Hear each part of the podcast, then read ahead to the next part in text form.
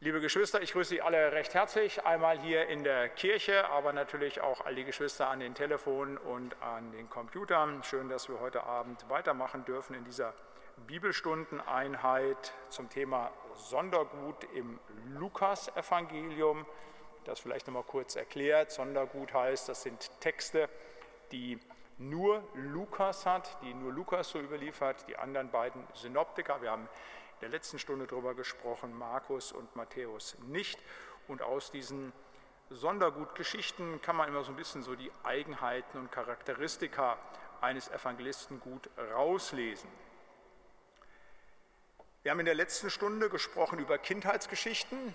Da gibt es sehr, sehr viele Sondergutgeschichten in den ersten beiden Kapiteln des Lukas-Evangeliums. Wir werden in der nächsten Stunde, nächsten Mittwoch sprechen über die besondere Stellung der Frauen im Lukas-Evangelium. Lukas hat sehr, sehr viele Geschichten, die er dezidiert von Frauen mit Frauen erzählt. Und wir werden heute sprechen über Zöllnergeschichten, so habe ich das überschrieben. Auch das ist eine Gruppe, die Lukas stärker in den Blick nimmt als die anderen Evangelisten. Auch dort finden Zöllner Erwähnung, aber eben nicht in der Dichtigkeit und auch nicht mit der Singularität eben dieser Sondergut-Dinge, die wir haben. Da werden wir zwei Texte ganz besonders betrachten, Lukas 18 und Lukas 19. Einmal die Geschichte vom Pharisäer und vom Zöllner im Tempel und zum anderen die Zachäus-Geschichte. Wichtig, dass auch vorweg noch einmal an diesen Geschichten, gerade auch nachher bei der Zachäus-Geschichte, das sind so beispielhafte Geschichten, die Jesus erzählt, die, und das ist ja meine These auch schon in der ersten Stunde gewesen, man sehr leicht runterbrechen kann ins eigene Leben, um daran zu lernen. Und das ist auch so ein bisschen so der hermeneutische Ansatz in dieser Einheit, dass wir versuchen, an diesen Sondergutgeschichten wirklich runterbrechend für unser Leben zu sehen, wie Jesus handelt, beziehungsweise was er uns damit für unser Leben zu sagen hat. Die Zöllnergeschichten. Wir wollen anfangen mit einer Andacht eben zu, diesem erwähnten, zu dieser erwähnten Geschichte Pharisäer und Zöllner. Die ist überliefert in Lukas 18 in den Versen 9 bis 14.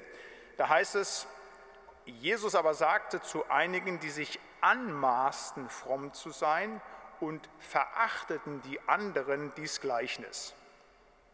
Es gingen zwei Menschen hinauf in den Tempel, um zu beten. Der eine ein Pharisäer, der andere ein Zöllner. Der Pharisäer stand für sich und betete so, ich danke dir Gott, dass ich nicht bin wie die anderen Leute, Räuber, Betrüger, Ehebrecher oder auch wie dieser Zöllner. Ich faste zweimal in der Woche und gebe den Zehnten von allem, was ich einnehme. Der Zöllner aber stand ferne wollte auch die Augen nicht aufheben zum Himmel, sondern schlug an seine Brust und sprach, Gott, sei mir Sünder gnädig. Ich sage euch, dieser ging gerechtfertigt hinab in sein Haus, nicht jener. Denn wer sich selbst erhöht, der wird erniedrigt werden. Und wer sich selbst erniedrigt, der wird erhöht werden. Amen. Wir wollen beten. Lieber Herr und Heiland, wir wollen dir Dank sagen, dass wir uns heute Abend mit diesen Zöllner-Geschichten aus dem Lukas-Evangelium beschäftigen dürfen. Wir wollen dich bitten, dass du durch diese Geschichten und durch diese Beschäftigung zu uns sprechen wolltest. Deshalb bitten wir jetzt für die Andacht, aber auch für die ganze Einheit heute Abend, Herr, lege du deinen Segen darauf, dass wir gesegnet werden durch dein Wort. Amen. Ich habe diese Andacht überschrieben, vier Arten von Sünde, denn es sind vier unterschiedliche Dinge, die aus meiner Sicht dieser Pharisäer hier falsch macht, wo er vor Gott sündigt. Und dass Jesus eben diesen, zu denen er hier gesprochen hat, er sagt dieses Gleichnis ja zu Leuten, die sich anmaßen, fromm zu sein und andere verachten, deutlich zu machen, hier liegt euer Fehler. Und das ist genau dann auch meine These. Das gilt natürlich nicht nur den Menschen, zu denen Jesus dieses Gleichnis sagt, sondern das gilt auch uns, wo wir schauen dürfen, wo wir Sünde begehen, wenn wir eben so handeln wie der Pharisäer. Vier Arten von Sünde. Einmal die Sünde des Bilanzierens, zweitens die Sünde des Vergleichens, drittens die Sünde des Irdischen und viertens die Sünde des Hochmutes. Das erste, die Sünde der Bilanzierung. Der Pharisäer steht hier im Tempel, er spricht mit Gott und er gibt ein Urteil ab über sein Glaubensleben. Er macht eine Bilanz. So wie wir das jetzt nächsten Monat im Konvent auch machen. Dann machen wir eine Bilanz. Alle Konventsmitglieder kriegen die dann zu Augen. Wie viel Verlust haben wir gemacht? Wie viel Einnahmen haben wir gemacht? Was haben wir ausgegeben? Was ist der Gewinn halt? Was bleibt stehen? Wo ist das? Und dann wird irgendwann ein Strich gezogen. Dann weiß man, ist es ein Plus, ist es ein Minus. Und er macht auch eine Bilanz über sein Glaubensleben. Und da steht das dicke Plus. Also er ist im Guten. Das macht er ganz deutlich. Er zählt das auch alles nochmal deutlich auf. Dass er sagt, was er denn alles tut, halt nicht, dass er eben fastet, dass er den Zehnten gibt, dass er da wirklich aus seiner Sicht tadellos ist. Er bilanziert sein Leben und für ihn ist das in Ordnung. Wir können schon eine Bilanz ziehen über unser Glaubensleben, aber bei der Bilanz muss immer eins rauskommen, immer. Und zwar die Insolvenzerklärung. Wenn wir unseren Glauben bilanzieren, wenn wir unser Glaubensleben betrachten, dann Urteil darüber abgeben, dann muss, wenn wir gläubig sind, der Heilige Geist uns regiert und führt, immer am Ende stehen die Bankrotterklärung. Da ist nichts Gutes. Natürlich sind da Dinge in unserem Leben, die funktionieren, wie bei diesem Pharisäer. Jeder von uns hat schon gute Werke getan, die aber allerdings natürlich Jesus gewirkt hat durch den Heiligen Geist. Aber in der Schrift steht, Jakobus 2, Vers 10, wenn jemand das ganze Gesetz hält und sündigt gegen ein einziges Gesetz, der ist am ganzen Gesetz schuldig geworden. Ich möchte das mal praktisch vergleichen mit etwas, was wir aus Alltäglichkeit kennen. Wenn wir als Autofahrer 100.000 Kilometer mit unserem Auto fahren, über zehn Jahre hinweg, und wir fahren 99.999 Kilometer immer anständig, aber bei einem Kilometer lassen wir es mal richtig krachen, dass wir sagen, Mensch, ich habe mal richtig Lust, hier in der Innenstadt vor der Martinikirche eine dreistellige Zahl auf dem Tacho zu haben. Und wenn wir dann geblitzt werden, dann wissen wir, was passiert. Dann ist der Führerschein für lange Zeit weg. Und dann nützt es uns nichts, wenn wir sagen, ja, aber wir haben doch so viele Zehntausende Kilometer hoch anständig, damit einfach das Auto bewegt. Nein, das bringt uns nichts. Da bringt es nichts, wenn wir im ADAC 40 Jahre unfallfrei waren, egal, es bringt nichts. Und genauso ist es vor dem lebendigen Gott.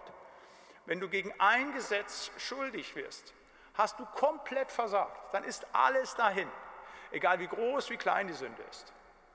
Und wenn wir dann in der Bergpredigt lesen, wie ernst das ist mit den Gesetzen, dass eben nicht nur die ausgeführten Tathandlungen zählen, sondern auch die Gedanken, dann werden wir immer wieder neu schuldig. Das heißt, wir können immer wieder nur sagen, wir sind Sünder.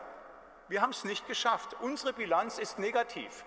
Da steht ein Minus davor, niemals ein positives. Wir sind jeden Tag, jede Stunde, jede Minute des Blutes Jesu Christi bedürftig. Das ist etwas ganz, ganz Wichtiges, dass wir das wissen. Wenn wir aber bei der Bilanz, deshalb sage ich das hier die Sünde der Bilanzierung, denken, wir haben irgendetwas zu bringen vor dem lebendigen Gott, dann machen wir eine ganz, ganz, ganz, ganz schwere Sünde, weil alles, was wir zu bringen hätten, eventuell, hat er ja sowieso vorher an uns gewirkt. Wir können ihm ja gar nichts geben, was er nicht selbst in uns hineingelegt hätte. Also das ist etwas ganz Wichtiges, dass wir dieses Totalversagen anerkennen, dass wir da nicht bilanzieren und denken, wir könnten vor diesem Gott irgendetwas sein. Dann mit frohem Klingen jaucht sich froh ihm zu, nichts habe ich zu bringen, alles Herr bist du. Da heißt es nicht, wer Sterne im Schnee schaue. Das ist genau der Punkt. Alles ist nur der Herr. Wir haben nichts zu bringen, das muss uns klar sein. Bilanz total negativ. Und wehe dem, der dazu hinkommt und meint, sich vor Gott hinstellen zu können und sich etwas auf seine eigenen Werke einzubilden, das funktioniert nicht. Eine zweite Sünde, die Sünde des Vergleichens.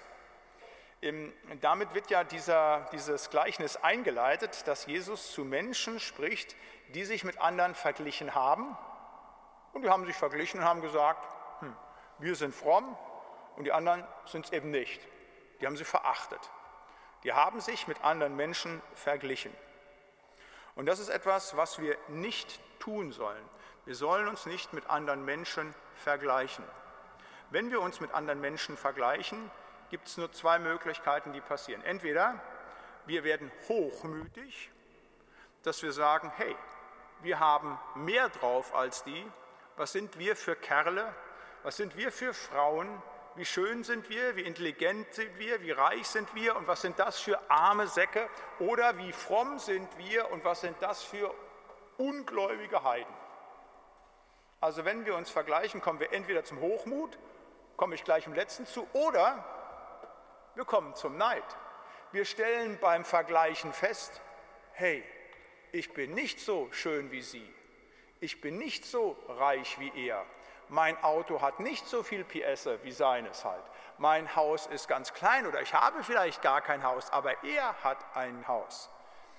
Zehnte Gebot sagt uns, du sollst nicht begehren deines nächsten Haus, Knecht, Magd, Rind, Esel, noch alles, was der Nächste hat. Wir sollen es nicht begehren und das Begehren entsteht sehr schnell aus dem Vergleichen. Ich möchte so sein, wie ein anderer ist. Und wenn ich es nicht bin, fange ich an, wenn ich das nicht habe, andere zu beneiden. Die alte Kirche war da sehr sensibel. Das war den Menschen damals sehr bewusst, dass Neid eine der Hauptsünden ist, hat man das gesagt, eine Wurzelsünde, aus der vieles andere rauswächst. Neben Neid hat man dann noch Stolz, Geiz, Zorn, Genusssucht, all diese Dinge benannt. Aber Neid, das war etwas im Mittelalter etwas sehr Verbrämtes. Das hat sich etwas gewandelt. Heutzutage wird gesagt, ja, Neid ist etwas durchaus Positives. Da sagen Soziologen, Psychologen halt, Sozialheit ist eine Triebfeder für sozialen Aufstieg. Die Werbung fußt darauf, dass man sagt, hey, ich begehre etwas, ich werde neidisch darauf, der, der den schönen Mercedes, der das tolle Haus hat, das wird mir in der Werbung vorgegaukelt und dann will ich auch so sein. Dann ist es vielleicht keine direkte Person neben mir, sondern es ist ein imaginärer Mensch. Und mein Leben wird durch Neid und durch Begehren bestimmt. Und das sagt die Bibel, das sollen wir nicht machen. Und dieses Neidischsein und dieses Begehren erwächst aus der Sünde des Vergleichens heraus. Und äh, Neid ist nach der Bibel etwas Teuflisches halt. Ne? Jakobus 3 heißt es, habt ihr bitteren Neid in euren Herzen, so rühmt euch nicht und lügt nicht der Wahrheit zuwider. Das ist nicht Weisheit von oben, sie ist nie, diese ist niedrig, irdisch und teuflisch. Und da müssen wir immer wieder aufpassen, dass wir nicht in so einen Prozess des Vergleichens hineinkommen. Nicht bei den irdischen Gütern, komme ich gleich noch zu, aber eben auch nicht im Glauben.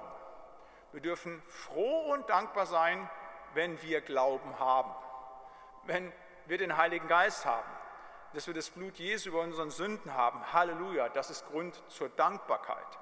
Aber es darf nicht, da komme ich im letzten Punkt zu, Grund zum Hochmut werden. Wir sollen aber auch im Glauben uns nicht vergleichen mit irgendwelchen vermeintlichen Glaubensgrößen. Kann der Widersacher uns immer wieder auch angreifen und uns immer wieder auch runterziehen. Dass wir sagen, ich bin nicht so fromm wie der. Ich bin nicht in der Predigt so vollmächtig wie dieser. Das mag ja sein, aber dann muss man sich mit den Dingen bescheiden, die man hat.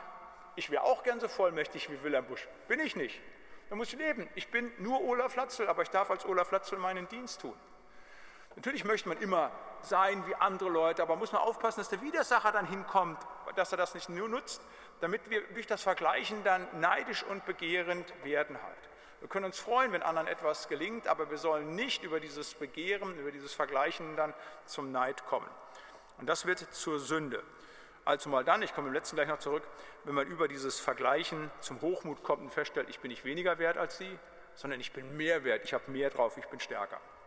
Wenn wir uns nämlich vergleichen und zu dem Ergebnis kommen, ja, ich bin nicht so viel wert, dann ist das nicht nur ein Schlag ins Gesicht des Schöpfers, sondern auch gegen unserem Nächsten halt. Da müssen wir mal aufpassen, das vergiftet alles, die Beziehung zum, zum lebendigen Gott und zu unserem Nächsten. Eine dritte Sünde, die der Pharisäer hier tut, das ist die Sünde des Irdischen. Er macht sein Leben am Irdischen fest. Hier ist es eine irdische, religiöse Frömmigkeitsleistung, die er erbringt. Es sind seine guten Werke, die er zweifelsohne gemacht hat und mit denen vermutlich auch viel Gutes gemacht werden konnte halt. Also gerade mit dem Geben des Zehnten halt. Aber das ist etwas, was wir niemals tun dürfen. Wir dürfen uns niemals am Irdischen festmachen. Nicht an dem, was wir irdisch geistlich tun, aber schon gar nicht das, was uns irdisch gegeben ist als Gaben, äh, dass wir uns daran festmachen.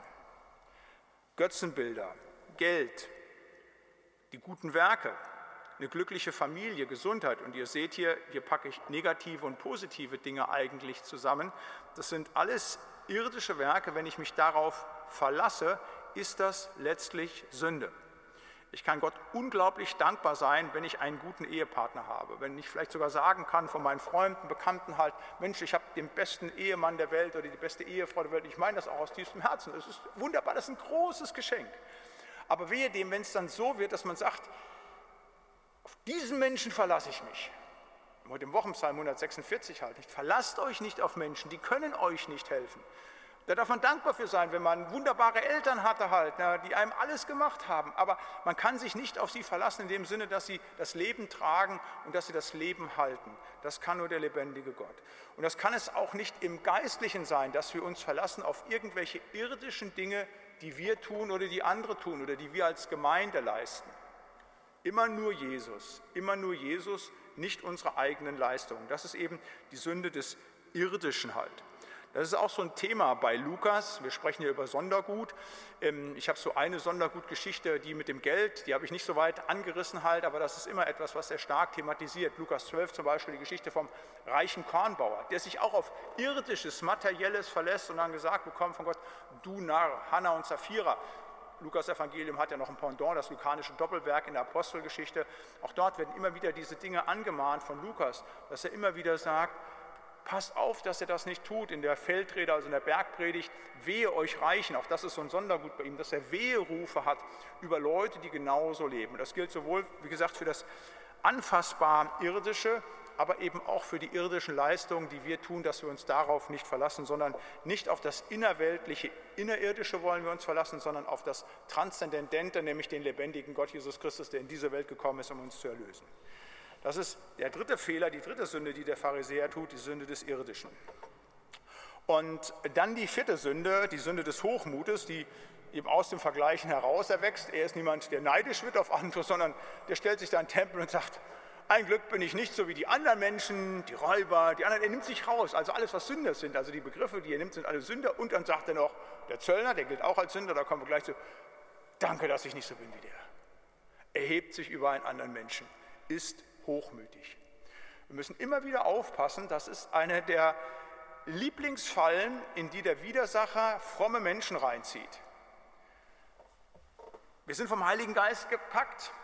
Wir bringen uns ein in Gemeinde, Dinge funktionieren, wir erleben Gebetserhörungen, wir haben einen tiefen Glauben. Der Widersacher kann uns über gewisse Dinge nicht packen. Und wenn er merkt, Mensch, das ist richtig schwierig, so einen Frommen zu kriegen, der Pharisäer ist ja ein Frommer, der, der lebt ein frommes Leben, der ist bemüht, dann fängt er an und sagt, jetzt stelle ich meine Lieblingsfalle auf, nämlich den Hochmut. Und dann flüstert er jemanden ein und du bist stark in deiner Verkündigung. Du bist stark mit deinen Gebeten. Du bist stark in deinem Fasten, in deinem Zehnten geben. Und dann fangen wir an, uns etwas einzubilden auf unsere Frömmigkeit und dann werden wir erhebend über andere, weil wir wiederum Bilanz ziehen und sagen, wir sind besser als andere. Und dann setzen wir uns selber auf einen ganz, ganz, ganz, ganz hohen Thron und merken das manchmal gar nicht. Das ist eine große Gefahr der Frömmigkeit. Gott widersteht dem Hochmütigen, dem Demütigen gibt er Gnade. Und das ist genau das, was ich eben sagte, halt bei diesen Geschichten, da müssen wir uns genau fragen, sind wir da vielleicht dran? Ich sage das ganz ehrlich, ich habe immer wieder Probleme, auch mit Hochmut, das in den Griff zu kriegen. Zu sagen, wenn man erleben darf, Dinge gelingen durch die Gnade Gottes, ob Menschen sich bekehren, ob Dinge in so einer Bilanz beim Jahresabschluss von der Kirchengemeinde stimmig sind, all solche Sachen, dass du anfängst, das in, mit deiner Person in Verbindung zu bringen und dann zu sagen, ich ja, andere nein. Und das kennt ihr vielleicht auch. Das ist so etwas, wo der Widersacher immer wieder versucht, uns zu bekommen. Aber wenn wir den Hochmut haben, blockieren wir die Kraft Gottes. Wir verhindern die Vergebung Jesu Christi. Wir schneiden uns ab von der Wirkung des Heiligen Geistes. Das ist etwas ganz, ganz, ganz, ganz Wichtiges. Das ist noch nicht mal so sehr das Begehren gegen Gott. Der Hochmütige ist häufig wirklich ein gottgläubiger Mensch, sondern der Hochmut ist das, dass man dann wiederum denkt, ich habe durch eigene Kraft irgendetwas geschafft und könnte irgendwie vor diesem Gott irgendwie stehen, ebenso wie das hier in dieser Beispielgeschichte ganz plastisch dargestellt ist, sich im Tempel hinzustellen und das Gott genauso vorzuhalten. Und im Prinzip ist es der reine Hochmut. Das ist etwas ganz Wichtiges einfach, dass wir da aufpassen, dass wir da nicht dieselbe Sünde machen wie der Pharisäer. Das ist ja so überzeichnet, dass man sofort so ein, so ein, so ein Aber gegen diesen Pharisäer kriegt und sagt, oh, furchtbar und der Zöllner super, super. Ähm, das Problem ist, wir sehen uns sofort auf der Seite des Zöllners. Wir denken, ja, wir sind auch so, aber man muss bereit sein, das auch zuzulassen, diese Zumutung, auch gerade so einer Geschichte zu sagen, hey, das bin ja ich. Ich bin ja derjenige, der auch immer wieder in, diese Sündenfallen reintappt, ob das eben der Hochmut ist oder ob ich mich an irdisches binde oder ob ich anfange, mich zu vergleichen oder ob ich, wie gesagt, Bilanz ziehe über mein Glaubensleben. Wenn das passiert, gibt es nur eins, direkt um das Kreuz, dann müssen wir es machen wie der Zöllner, der uns vor Augen geführt wird, den Blick senken, wirklich die Hände falten und sagen, Herr sei mir gnädig, ich habe gesündigt, bitte vergib mir. Das sind diese vier Arten von Sünden, die der Pharisäer im Gegenbild zu dem Zöllner tut. Ich möchte kurz beten. Ja, lieber Herr Heiland, danke für diese Geschichte vom Pharisäer und Zöllner, die wir schon so lange kennen, Herr, die uns wohl bekannt ist, Herr, aber Herr, wodurch du uns immer wieder ansprichst, Herr. Und ich möchte dich bitten, dass du uns, dass du mich gerade auch wieder vor, dem, vor der Sünde des Hochmuts einfach bewahrst, aber auch vor den anderen Sünden, Herr, dass wir da nicht in die Fallen des Widersachers tappen, sondern dass wir wirklich uns von dir führen lassen, von deinem Geist, Herr, und uns nicht verführen lassen, dass wir sündigen, so wie es der Pharisäer getan hat, und dass wir dann nicht gerechtfertigt von deinem Haus davon gehen. Danke, Herr, dass du uns diese Geschichten deutlich vor Augen stellst, Herr, und danke, dass wir uns darin immer wiederfinden dürfen. Amen. Ja, heute geht es um Zöllnergeschichten. In dieser Geschichte war der Zöllner etwas passivisch, äh, aber eben doch schon auch deutlich vor Augen, auch mit seiner Frömmigkeit, dass er, wie gesagt, dann einfach nur um Vergebung bittet. Ich habe da jetzt nicht so drauf rekurriert, nur im Schluss halt, dass er nur sagt, Herr, sei mir gnädig, sei mir Sünder gnädig. Und äh, Jesus daran deutlich macht, eben wie wahre Frömmigkeit aussieht. Und ich möchte, bevor wir gleich äh, die, diese nächste Zöllnergeschichte besprechen, nochmal etwas sagen zu sozialen Gruppen zu Zeiten äh, des Neuen Testamentes in Israel und einen speziellen Blick auf diese Gruppe der Zöllner werfen, um das noch ein bisschen deutlicher zu machen, warum das so außergewöhnlich ist und was diese Gruppe auch ausmacht. Also in der jüdischen Gesellschaft damals gab es, wie in jeder Gesellschaft zu allen Zeiten, unterschiedliche Gruppen. Auch so sehr vielleicht im Kommunismus oder in anderen Diktaturen versucht wurde, äh, Menschen gleichzumachen. Es hat immer wieder unterschiedliche Gruppen in jeder Gesellschaft gegeben. Das gibt es auch heute. Ob das nun finanziell unterschiedliche Gruppen sind, ob das nun äh, vom akademischen Bildungsgrad unterschiedliche Gruppen sind, ob das nun Standesdenken ist, wie lange das bei uns gewesen ist hier in Europa, dass man drei Ständige gehabt hatte, halt, die unterschiedliche Rechte gehabt haben. So ist es auch im alten Israel gewesen, dass es unterschiedliche Gruppierungen gegeben hat. Ähm, es hat Sklaven gegeben, es hat Freie gegeben, es hat römische Bürger gegeben, halt. also es war eine ganz durchmischte Bevölkerung. Es hat Ausländer gegeben, die Samariter, die ja auch ein Teil des Lukas-Sondergutes sind, halt. das waren quasi Ausländer, die gehörten nicht dazu, lebten aber mit den anderen zusammen. Halt. Also es war sehr bunt, sehr durchmischte äh, Bevölkerungsstruktur damals in Israel. Und in dem Volk der Juden selber gab es gewisse theologische Strömungen, gewisse politische Strömungen halt, aber eben auch gewisse Außenseiter. Und die kennen wir alle, wenn wir die Bibel lesen. Da sind vor allen Dingen die ersten beiden Gruppen, die Schriftgelehrten und Pharisäer. Das ist diese Gruppe, die in den Evangelien sehr, sehr, sehr, sehr häufig mit Jesus in Kontakt kommt, häufig in sehr kritischen Distanz zu ihm stehen auch hier eben, was wir da gelesen haben, da zwar sich nicht gegen Jesus wenden, aber Jesus sehr kritisch über die Pharisäer spricht halt, ähm, da hat es große Widerstände gegeben. Es hat auch Pharisäer gegeben, die sich ihm angeschlossen haben, aber eben äh, aus den Pharisäern und Schriftgelehrten ist auch viel Widerstand gekommen, ist auch viel Anfrage gekommen, die Jesus erlebt hat. Die Pharisäer und Schriftgelehrten sind zwei Gruppen, die haben eine große gemeinsame Schnittmenge. Also das heißt jetzt nicht, das ist eine soziale Gruppe, die andere, die hat nichts miteinander zu tun.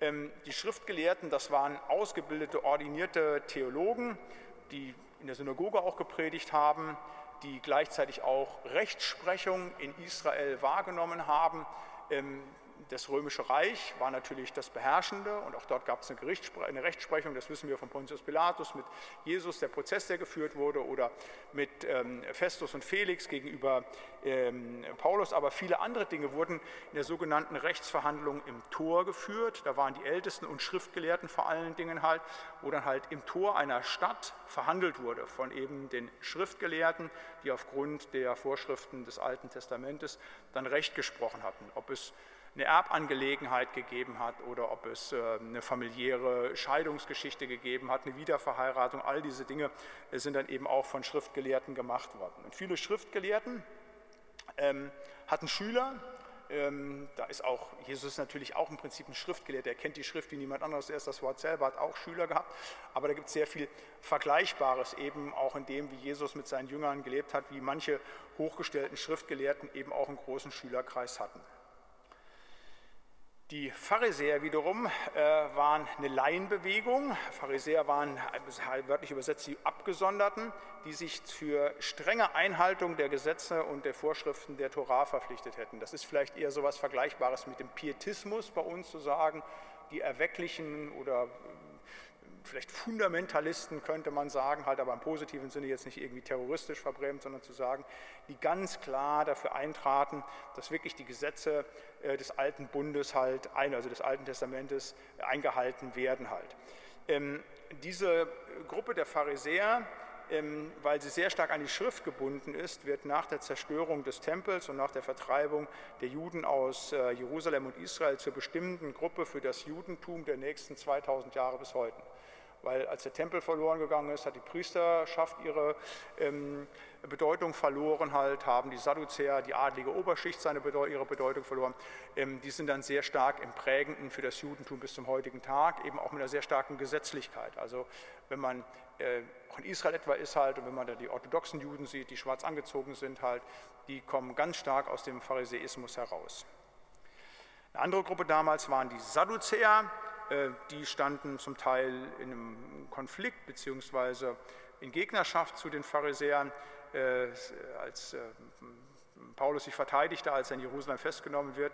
Da macht er einen ganz schnell geschickten Schachzug halt, spricht davon, dass er wegen der Auferstehung der Toten halt ähm, verhaftet worden ist und die Sadduzäer eben die Auferstehung der Toten ablehnen, die sind da kritisch dagegen, die sind sehr innerweltlich, eben nicht so auf Gott transzendent ausgerichtet halt und da kommt es zum Konflikt zwischen den Sadduzäern und den Pharisäern, die eben unterschiedliche Lehrmeinungen hatten.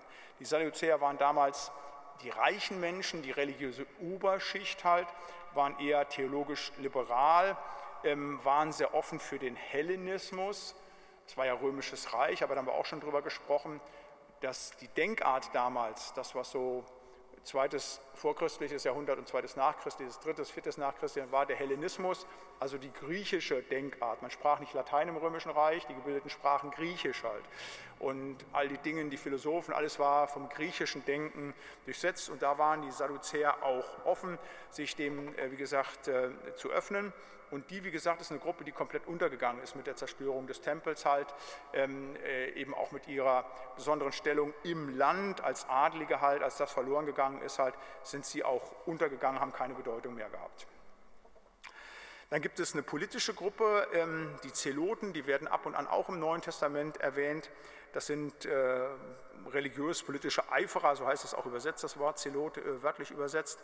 Das sind, äh, wir würden vielleicht sagen, so Guerillakämpfer, Widerstandskämpfer, die sehr unterschiedlich ähm, gegen die römische Besatzungsmacht okkupiert haben, die auch vor Gewaltmaßnahmen nicht zurückgeschickt haben. Also es gab da so eine besondere Gruppe, die Sikarier bei den Zeloten, die auch, das wissen wir, äh, politische Morde gemacht haben, gerade an Kollaborateuren halt, aber auch an römischen Besatzungsoffizieren halt. Ähm, also das waren Leute, die versucht haben, aus einem religiösen Hintergrund heraus das Königreich Gottes wieder neu in Israel zu errichten, die nicht damit leben konnten, dass Israel besetzt war. Eretz Israel, das Land Israel ist das Land Gottes, was Gott seinen Leuten gegeben hatte. Und jetzt kommt eine Besatzungsmacht und besetzt das, nimmt das Land in Besitz und beherrscht das. Das ist wichtig gleich auch für die ähm, Zöllner zu sehen, weil die da Kollaborateure sind. Aber die Zeloten haben versucht, dagegen eben anzugehen und das Königtum Gottes wieder aufzurichten in Israel, Israel zu befreien.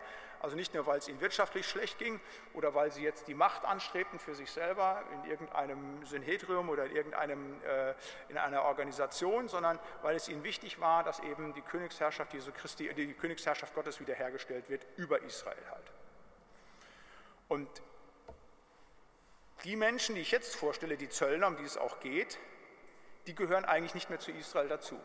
Das sind Juden, die leben auch dort, die sind auch die finanziell Privilegierten, die haben in der Regel ja richtig wirtschaftliche Potenz, aber die gehören nicht mehr zum Volk dazu. Denn sie sind Kollaborateure mit der Besatzungsmacht. Rom, das Israel erobert hat, Judäa erobert hat, Provinz, hatte eben diese besondere Besatzungsstrategie, auch da haben wir schon drüber gesprochen, zu sagen, nicht wir nehmen die Bevölkerung da raus, setzen die woanders hin, sondern die gesagt haben, wir besetzen ein Land und dann schauen wir mal, wen wir uns zu eigen machen können, mit denen wir zusammenarbeiten können. Und die privilegieren wir. Und die sehen dann zu, dass sie in ihrem Land für Ordnung sorgen. Die haben zum Teil auch die Könige im Amt gelassen. Da haben die gesagt, gar kein Problem.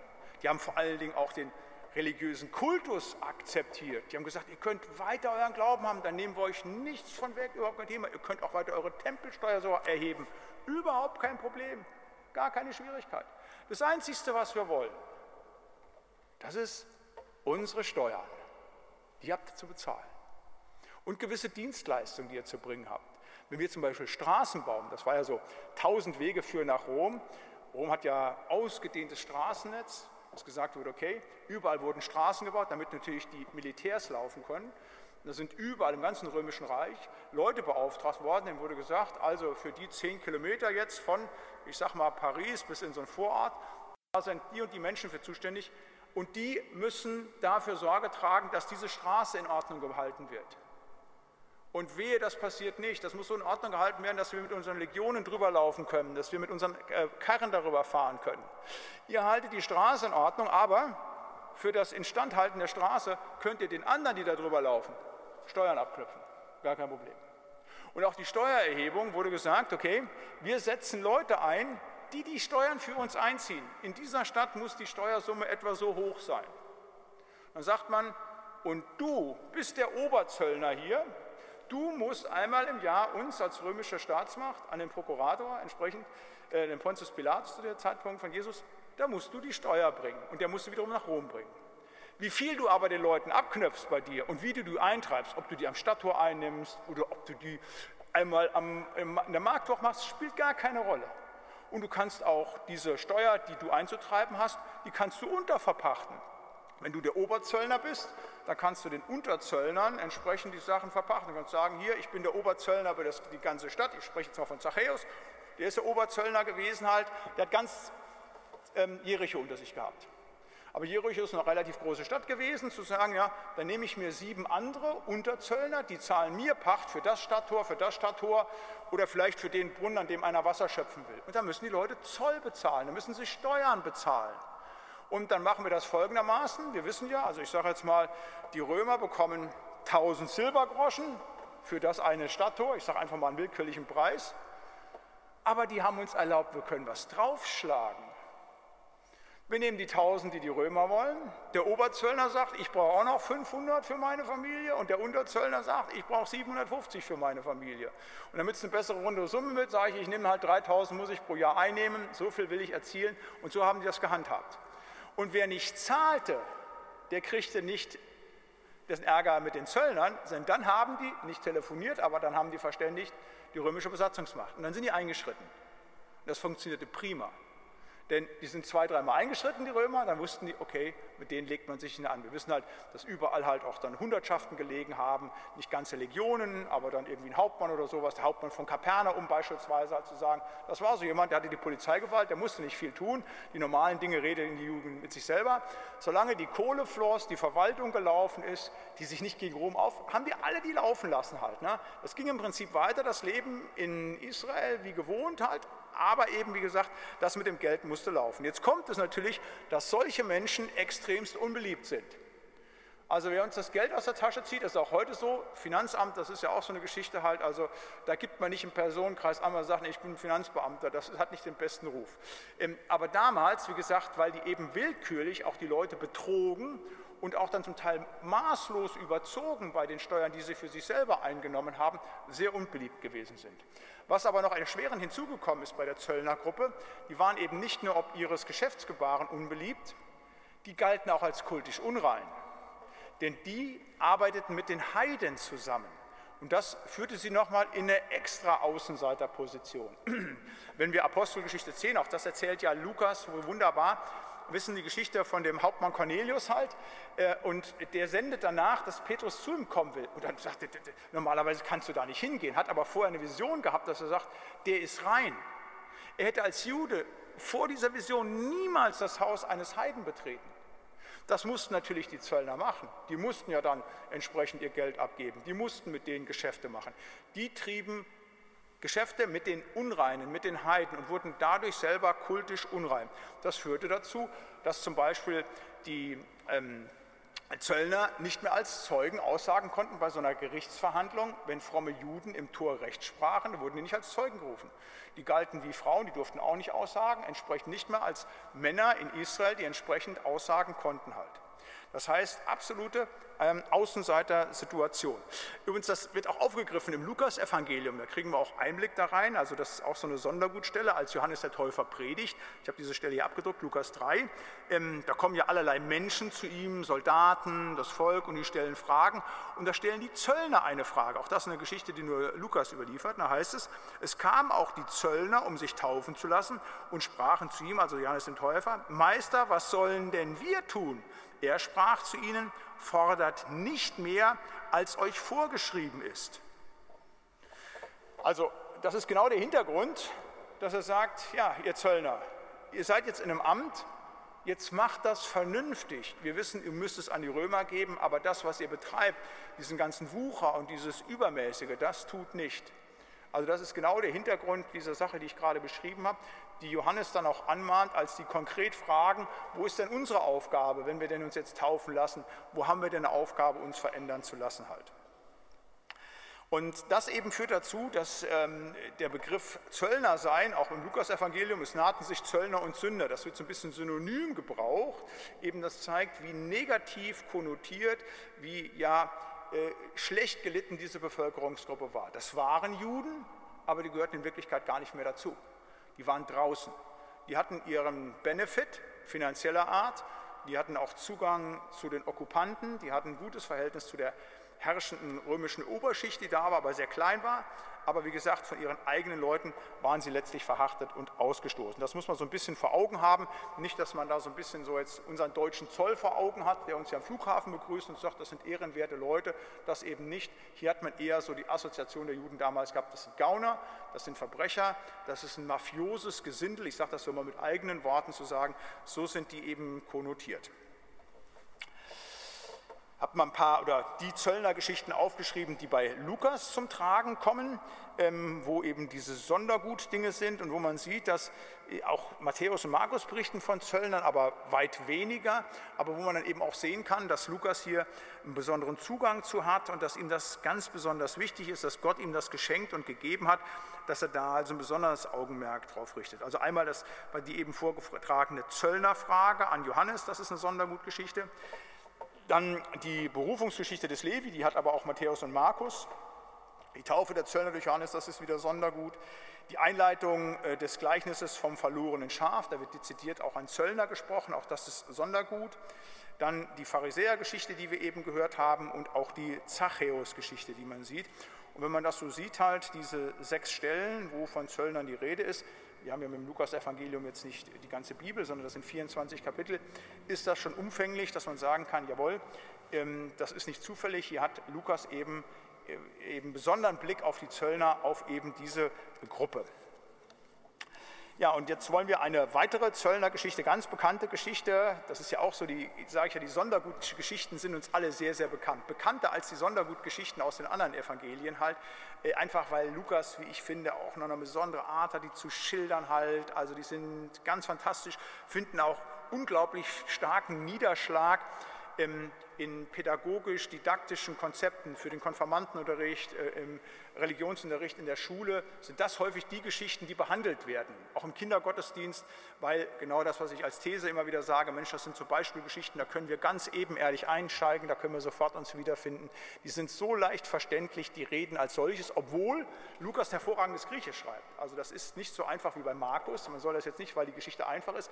Die Sprache ist komplex, man merkt, da ist wirklich Bildung hinter Lukas ist ja der Arzt gewesen halt, das ist schon das sehr hochstehende Griechisch, das hier geschrieben wird. Lukas 19, 1 bis 10, die, wie ich auch finde, ganz fantastische Geschichte des äh, Zöllners Zachäus. Jesus ging nach Jericho, auch das wieder äh, dieses Wegmotiv, da spreche ich auch wieder davon. Ich habe das Wegmotiv ja nicht als Einzelnes aufgegriffen, das ist in der Apostelgeschichte, aber ist bei Lukas ganz besonders immer wieder. Es passiert immer alles am Weg, nicht? Der barmherzige Samariter halt, äh, die Geschichte, wie die nach Bethlehem gehen, überall immer wieder die Weggeschichten bei Lukas. Jesus ging nach Jericho hinein und zog hindurch. Und siehe, da war ein Mann mit Namen Zachäus, der war ein Oberer der Zöllner und war reich. Und er begehrte Jesus zu sehen, wer er wäre, und konnte es nicht wegen der Menge, denn er war klein von Gestalt. Und er lief voraus und stieg auf einen Maulbeerbaum, um ihn zu sehen, denn dort sollte er durchkommen. Und als Jesus an die Stelle kam, sah er auf, sprach zu ihm, Zachäus, steig eilend herunter, denn ich muss heute in deinem Haus einkehren. Und er stieg eilend herunter und nahm ihn auf mit Freuden.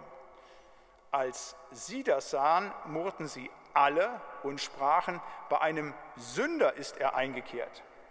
Zachäus aber trat vor den Herrn und sprach, siehe Herr, die Hälfte von meinem Besitz gebe ich den Armen, und wenn ich jemand betrogen habe, so gebe ich es vierfach zurück.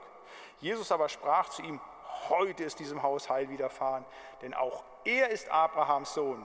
Denn der Menschensohn ist gekommen, zu suchen und selig zu machen, was verloren ist. Vom Wirken Jesu eine paradigmatische, also eine beispielhafte Erzählung sieben Punkte, das Suchen Jesu, das Rufen Jesu, die Allwissenheit Jesu, die Annahme durch Jesus, die Veränderung durch Jesus, der Widerstand gegen Jesus und das Programm Jesu. Das erste, die Suche Jesu. Wenn man den Vers 10 nicht hätte, dann würde man sagen, ja, geht Jesus wirklich hierhin, um gezielt Zachäus zu suchen? Ich komme gleich noch dazu durch den Namen, den er kennt. Jawohl, der geht gezielt zu ihm hin, der spricht ihn auch gezielt an. Er hat ihn gesucht. Aber der Vers 10 macht das eben nochmal ganz deutlich. Der Menschensohn ist gekommen, zu suchen und selig zu machen, was verloren ist. Jesus ist in einer Suchbewegung hier drin. Die Zachäus-Geschichte zeigt, dass Jesus gerade dem verlorenen, ausgegrenzten Menschen nachgeht, dass er ihn sucht. Das ist auch ein Thema, was wir bei Lukas finden, gerade auch in den Sondergutgeschichten halt. Ähm, der verlorene Groschen, das verlorene Schaf, der verlorene Sohn da ist etwas verloren. Gott, Jesus sucht es. Gott ist ein Gott, der das Verlorene sucht. Etwas ganz, ganz Wichtiges. Und zwar sucht in der Not, in der, das, der der Verlorene ist, der nämlich verloren ist vor dem lebendigen Gott aber auch in seiner Einsamkeit. Das ist ja bei beides bei, bei Zachäus. Der ist verloren vor Gott, er gehört eigentlich nicht dazu. Das heißt dann ja, er ist auch Abrahams Sohn, er gehört auch zum Volk Gottes dazu. Das ist dieser Hintergrund, diese Aussage hier. Er gehört auch mit dazu. Deshalb ist Jesus gekommen. So wirkt Jesus, er sucht. Und eben nicht nur in der Not gegenüber dem lebendigen Gott, dass er eigentlich aus dem Bund rausgefallen ist, sondern eben auch in seiner Einsamkeit. Das ist ja hier so auch so er gehört nicht dazu, das wird deutlich, er war klein von Gestalt, äh, die Menschen lassen ihn nicht vor, er muss auf diesen Baum klettern, er gehört, das ist schon bildlich deutlich, er gehört zur Masse nicht dazu. Das ist so eindrücklich, dieses Bild, der Kleine auf dem Baum sitzende und die anderen lassen ihn sonst nicht äh, äh, durchgucken halt.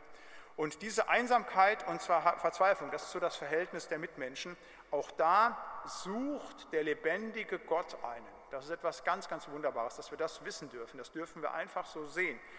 Für uns, wenn wir ein Stück weit von Gott weggekommen sind, dann ist es Gott selber, der uns nachgeht und uns sucht. Aber auch wenn wir in Einsamkeit und Verzweiflung sind, in so einer, ich sage mal, sozialen Isolation wie Zachäus, dürfen wir wissen, einer ist da, der sich vor uns stellt und sagt, in dein Haus will ich einkehren, der die Gemeinschaft mit uns möchte halt. Jesus Christus. Ein zweites, das Rufen Jesus, der Ruf Jesu. Als Jesus an die Stelle kommt, sieht er auf und spricht zu Zachäus. Da ruft er ihn, Zachäus. Es ist der Ruf des lebendigen Gottes, der notwendig ist, dass Veränderung in dem Leben Zachäus entsteht, dass er zum Kind Gottes wird, zum Kind Abrahams, dass er wieder zum Volk dazugehört. Und so ist es auch in unserem Leben. Es ist der Ruf des lebendigen Gottes gewesen, der uns erreicht und der uns aus Geschöpfen Gottes, von Geschöpfen Gottes zu Kinder Gottes gemacht hat. Aber dieser Ruf ist noch mehr. Dieser Ruf ist eben nicht nur dieses ganz große, gewaltige, das ist das Wunderbare, dass jemand, der verloren war, gerettet wird. Das haben wir nur dem Ruf zu verdanken. Das müssen wir auch wissen, dass Gott uns gerufen hat, wie immer uns der Ruf auch erreicht hat. Nein, ähm, er ruft ihn auch vom Maulbeerfeigenbaum herunter. Ähm, das ist so ein ganz tiefes Bild, dieser Maulbeerfeigenbaum, das sagte ich eben schon, der sozialen Isolation, des Gescheitertsein in der Gesellschaft. Und dann kommt Gott und ruft ihn darunter. Jesus ruft ihn runter. Und das können wir wieder übertragen genau auf unsere Situation, wo wir vielleicht sozial und gesellschaftlich gescheitert sind. Wenn wir denken, ja, hier ist jetzt unser Platz. Mit Jesus können sich Dinge verändern, dass wirklich, wenn der Ruf uns erreicht, wir wieder in etwas anderes hineingestellt werden. Raus aus der sozialen Isolation und auch raus, ich sage mal mit dem Maulbeerfeigenbaum, aus unserer Sündhaftigkeit. Es ist ja nicht nur eine gesellschaftliche Isolation, in die wir uns begeben können. Wir können uns ja auch, ob unserer Sünde, das ist jetzt wieder mit der Beziehung zu Gott, isolieren und rausbringen. Und Gott ruft uns dann zurück.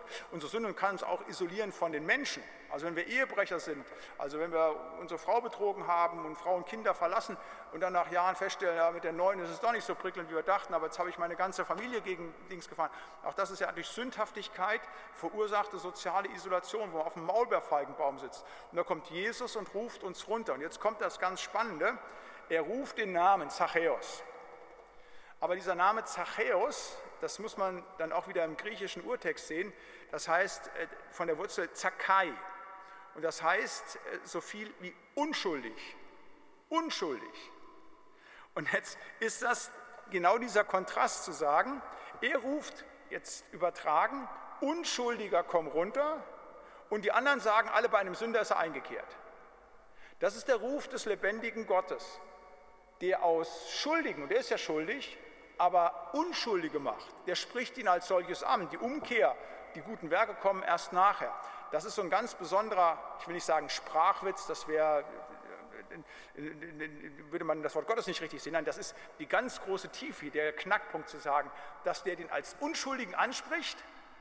Das kriegt er bemängelt von all den anderen halt. Das ist eben nicht nur das Einkehren, sondern das Anruf, aber das eben diese Veränderung macht, dieses Rausrufen.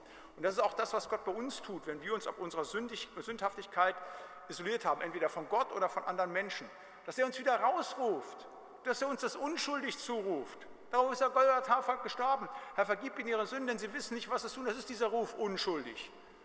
Und dann müssen wir nur noch runtersteigen von unserem Maulbeerfeigenbaum der Sündhaftigkeit, auf dem wir sitzen. Halt. Das ist das ganz starke Bild hier. Und er ruft ihn runter, um dann mit ihm zu gehen. Das ist dann auch wieder dieses Wegmotiv. Ne? Gott ruft uns nicht nur runter, dass er uns dann reinmacht, von unserer Schuld reinigt. Gott ruft uns auch zum Mitgehen, wie den Zachäus. In dein Haus muss ich einkehren.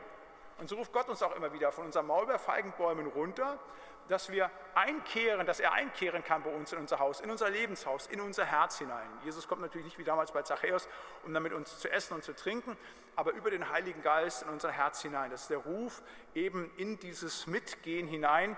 Ich sage das eben schon mal, dieses Wegmotiv, was dann auch eben Zachäus ganz freudig tut. Und wenn es der Ruf Jesu ereilt halt, dann können wir nichts anderes als wirklich da Jesus mitzunehmen und mit ihm letztlich zu gehen. Ein drittes, was wir hier sehen, ist die Allwissenheit Jesu. Auch etwas ganz Begeisterndes, was wir hier lernen können. Ich sage also eine Beispielgeschichte, da kann man auf ganz niedriger Ebene ganz hohe Theologie sehen. Es ist die Allwissenheit des lebendigen Gottes, die Allwissenheit Jesu. Äh, die werden einander nicht vorgestellt. Jesus geht hin und kennt ihn, weil er ja sein Geschöpf ist. Er weiß seinen Namen und er weiß alles von Zachäus. Alles. Der wusste schon, bevor er geboren wurde, wie die Dinge alle laufen sollten. Allwissenheit. Also mir ist das so ein wichtiger Punkt, weil das meine erste theologische Erkenntnis ist, das darf ich so privat einflechten halt, die ich jemals gefunden habe und anderen Menschen weitergegeben habe. Als ich zum Glauben gekommen bin, habe ich sofort mitgearbeitet bei uns in der Jungschar und im CVM war es so üblich, ja, wenn du da mitmachst und dann Andachten hältst, dann wirst du auch zugerüstet. Da gab es ein sogenanntes A-Seminar und dann ein Jahr später ein B-Seminar. Bei dem A-Seminar kam man so eine Woche in so einem Freizeitzentrum zusammen und dann kamen alle möglichen Pfarrer und die haben mir dann so Grundlagen beigebracht. Das war unglaublich spannend. Und dann zum Ende der Freizeit hin kriegte jeder von uns so einen Text mit unseren 15 Jahren, 16 Jahren, dann musste es eine Andacht machen.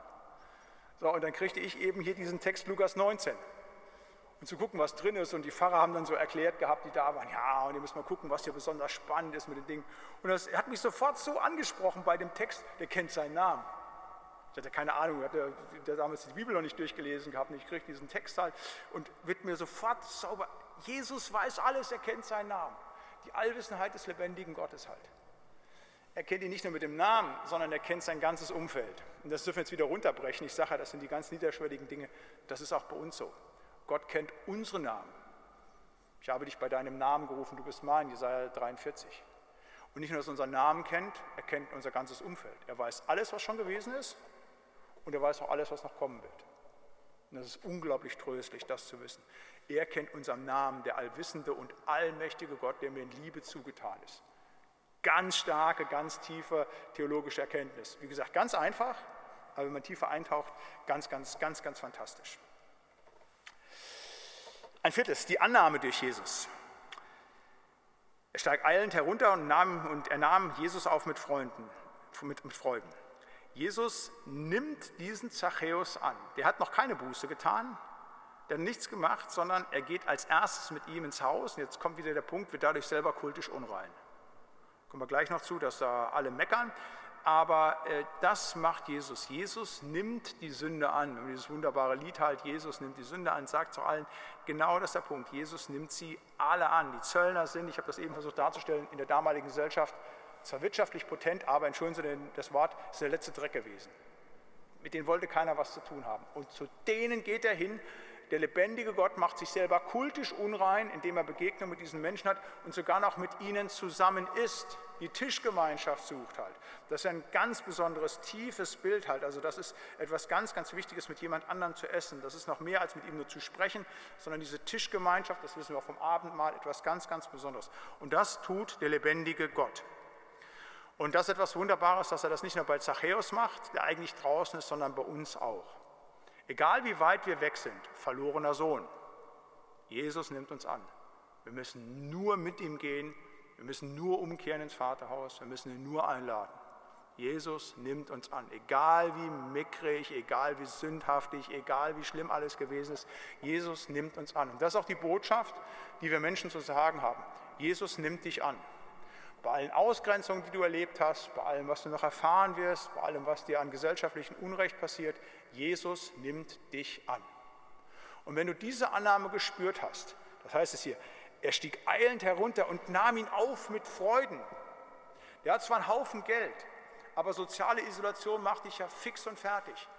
Wenn du niemanden hast, der dir Wertschätzung schenkt oder nur die Menschen dir Wertschätzung schenken, weil du ihnen Geld geben kannst, auf einmal wirst du vorbehaltlos angenommen. Das ist etwas Wunderbares. So wie Eltern einen vorbehaltlos annehmen als Kind, so dürfen wir uns auch bei dem lebendigen Gott einfach fühlen. Das ist etwas ganz, ganz Tolles, was wir hier sehen. So ist Jesus Christus. Er nimmt uns vorbehaltlos an. Und wenn du nichts mitnimmst aus diesem Abend, sage ich immer wieder so, dann das. Dass du weißt, du bist vorbehaltlos angenommen trotz deiner Sündhaftigkeit, trotz deines Versagens, trotz deines schwachen Glaubens, trotz all dem, was nicht geklappt hat in dieser Welt. Du bist ein angenommenes Kind Gottes. Freu dich, dass Jesus bei dir ist. Du bist geliebt, du bist angenommen. Ein fünftes, die Veränderungen durch Jesus. Jesus aber sprach zu ihm, heute ist diesem Haus Heil widerfahren. Der Heiland kommt und macht Zachäus heil, aus dem Ausgegrenzten ein Angenommen. Da passiert eine massive Veränderung. Ist jemand in Christus, so ist eine neue Kreatur, das Alte ist vergangen, siehe, es wird alles neu. Das ist hier genau erlebbar. Aus einem Betrüger, aus einem, der sich gegen seine Leute gewandt hat, wird einer, der Gutes tut. Der dann hingeht und sagt, ja, ich werde von dem, was ich gegeben habe, von meinem Besitz, die Hälfte den Armen geben und wenn ich was betrogen habe, hat er also auch gemacht, gebe ich es vierfach zurück. Also bei ihm ist eine massive Veränderung eingetreten. Geld spielt auf einmal keine Rolle mehr für diesen Mann. Da sagt er, gebe ich alles weg. Da hat er ein schlechtes Geschäft gemacht. Also wenn seine Betrügereien vierfach vergeben werden, die Hälfte alle wegschenkt, also der ist arm geworden, aber er hat ja was ganz anderes gefunden. Jesus, das ist die Krux der muss nicht mehr an seinem Geld festhalten. Das ist genau das, ist quasi der, der Umkehrschluss wie bei dem reichen Kornbauer, halt zu sagen, der will am Geld festhalten, kann nicht zu Gott finden.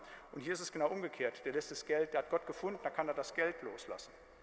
Da ist eine unwahrscheinliche Veränderung, die Jesus hier in seinem Haus schenkt. Und dann kommt das, was ja auch die gesellschaftsverändernde Kraft des Evangeliums ist.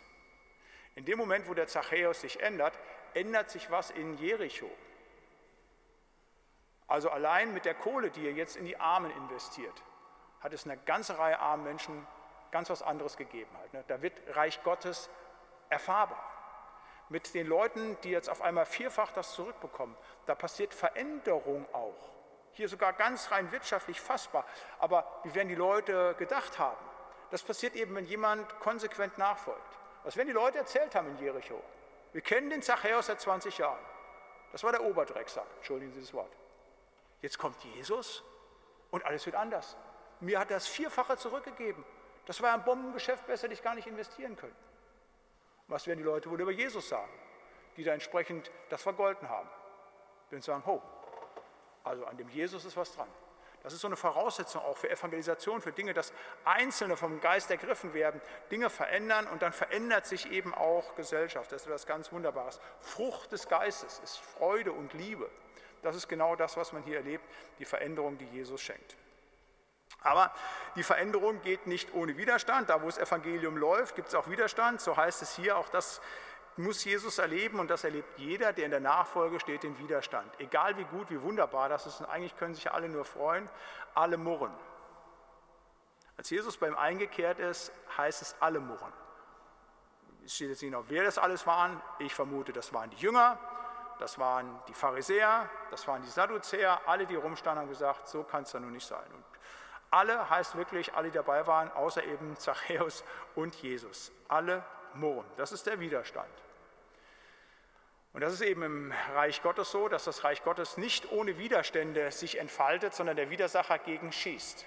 Sich Leute erheben und sagen, der darf nicht dazugehören und so nicht. Und das ist auch bis zum heutigen Tag. Wir müssen wissen halt, da wo wir Reich Gottes leben, wo auch Veränderungen sind, wird es Widerstände geben, gerade vielleicht auch aus dem theologischen Establishment heraus. Man mag auf Luther gucken. Der hat nicht die Probleme mit den Türken gehabt, die Europa bedroht haben zur damaligen Zeit. Es war die katholische Kirche halt. Es hat immer wieder dazu geführt, dass da, wo Reich Gottes wächst, gerade eben das Establishment kommt. Jesus wird letztlich vom Hohepriester zum Tode verurteilt. Der will eben sein Tod. Es geht nicht ohne Widerstände bei der Sendung Jesu.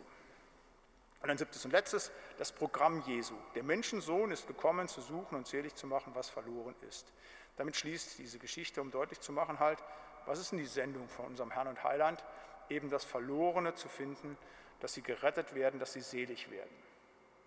Und das ist wichtig für uns als Gemeinde. Wenn wir Nachfolger Jesu Christi sind, dann ist es wichtig, so einen Raum zu renovieren. Das haben wir jetzt gemacht. Das ist wichtig, dass unsere Finanzen in Ordnung sind. Das werden wir nächsten Monat sehen, dass das alles soweit geklappt hat, dass die Arbeit in Ordnung ist. Aber das Wichtigste ist, dass wir wirklich hingehen Verlorene suchen und zu helfen, dass sie in Kontakt mit dem Evangelium von Jesus Christus kommen, halt, damit sie gerettet werden für Zeit und Ewigkeit. Das ist das Wichtigste. Das war die Sendung Jesu und das ist auch die Sendung seiner Gemeinde in diese Welt hinein. Und auch da ist, wie gesagt, die Zachäus-Geschichte wirklich eine Beispielgeschichte, wo wir immer wieder suchen sollen, gucken sollen, wo sind denn die Leute, die wir runterrufen sollen von ihren Maulbeerfeigenbäumen, die eigentlich weit weg sind, wo wir gesagt haben, ey, die sind so isoliert, die gehören ja eigentlich gar nicht mehr dazu. Es gibt ja so bei Missionsbemühungen immer so Sachen, wo man denkt, ja, den Nachbarn, der so ein bisschen kirchlich fromm ist, der auch drei, vier Mal im Jahr mitkommt, aber der ist noch nicht wiedergeboren, der ja. Aber mein Arbeitskollege, der mich getauft ist, der vielleicht aus der ehemaligen DDR kommt, keine Kirche, der, den kannst du nie erreichen, der ist auch wirtschaftlich so erfolgreich und der braucht auch keinen Gott. Nein, wir wollen versuchen, zu allen hinzugehen, ihn von Jesus Christus zu erzählen und sie zu bitten, ob sie nicht von ihrem Maulbeerfeigenbaum hinabsteigen und Jesus mit in ihr Haus hineinnehmen. Das ist die Sendung Jesu, das ist das Programm Jesu und das wollen wir auch leben. Das so kurz angerissen, so sieben Punkte aus einer ganz fantastischen Beispielerzählung eben hier von dem Zachäus mache an der Stelle einen Punkt. Wir werden nächste Woche zu diesen Frauenerzählungen, den Frauengeschichten im Lukas-Evangelium kommen, auch etwas ganz Spannendes in diesen Sondergutquellen, in der Sondergutquelle, wo wir schauen dürfen. Ich möchte gerne zum Abschluss dieser Bibelstunde mit uns beten. Ja, lieber Herr und Heiland, wir wollen dir von ganzem Herzen Dank sagen, dass du uns in deinem Wort immer wieder klar und unmissverständlich Dinge vor Augen stellst. Es ist einfach deutlich, wie du gehandelt hast und wie du auch möchtest von uns, wie wir an anderen handeln. Und ich möchte dich bitten, dass da, wo wir für uns heute Abend etwas verstanden haben, dass wir das auch umsetzen, dass wir dem auch nachgehen. Danke, Herr, dass wir dein Wort fassen dürfen und dass durch deinen Geist uns Dinge klar werden. Wir loben und preisen dich darüber. Ich möchte dich bitten für jeden Einzelnen, der jetzt zugeschaltet war und zugeschaltet ist, Herr, für jeden Einzelnen in der Kirche, um dein Mitgehen, deine Behütung, deine Bewahrung. Du weißt um große und kleine Probleme, du weißt um Fragen, du weißt um Schwierigkeiten und Nöte. möchte ich bitten für jeden Einzelnen um deine Hilfe, deinen Beistand. Wir wollen dir aber auch Dank sagen für alles Begleiten, für alles Durchtragen. Danke, dass du da bist. Wir loben und preisen dich. Und so wollen wir eins werden, Herr, in und mit dem Gebet, das du uns zu beten gelehrt hast. Vater unser im Himmel, geheiligt werde dein Name, dein Reich komme, dein Wille geschehe, wie im Himmel so auf Erden. Unser tägliches Brot gib uns heute und vergib uns unsere Schuld, wie auch wir vergeben unseren Schuldigern. Und führe uns nicht in Versuchung, sondern erlöse uns von dem Bösen. Denn dein ist das Reich und die Kraft und die Herrlichkeit in Ewigkeit. Amen. Der Herr segne dich und behüte dich. Der Herr lasse leuchten sein Angesicht über dir und sei dir gnädig. Der Herr erhebe sein Angesicht auf dich und gebe und erhalte dir seinen Frieden. Amen. Ihnen allen, euch allen noch einen schönen Abend. Seid Jesus anbefohlen. Tschüss.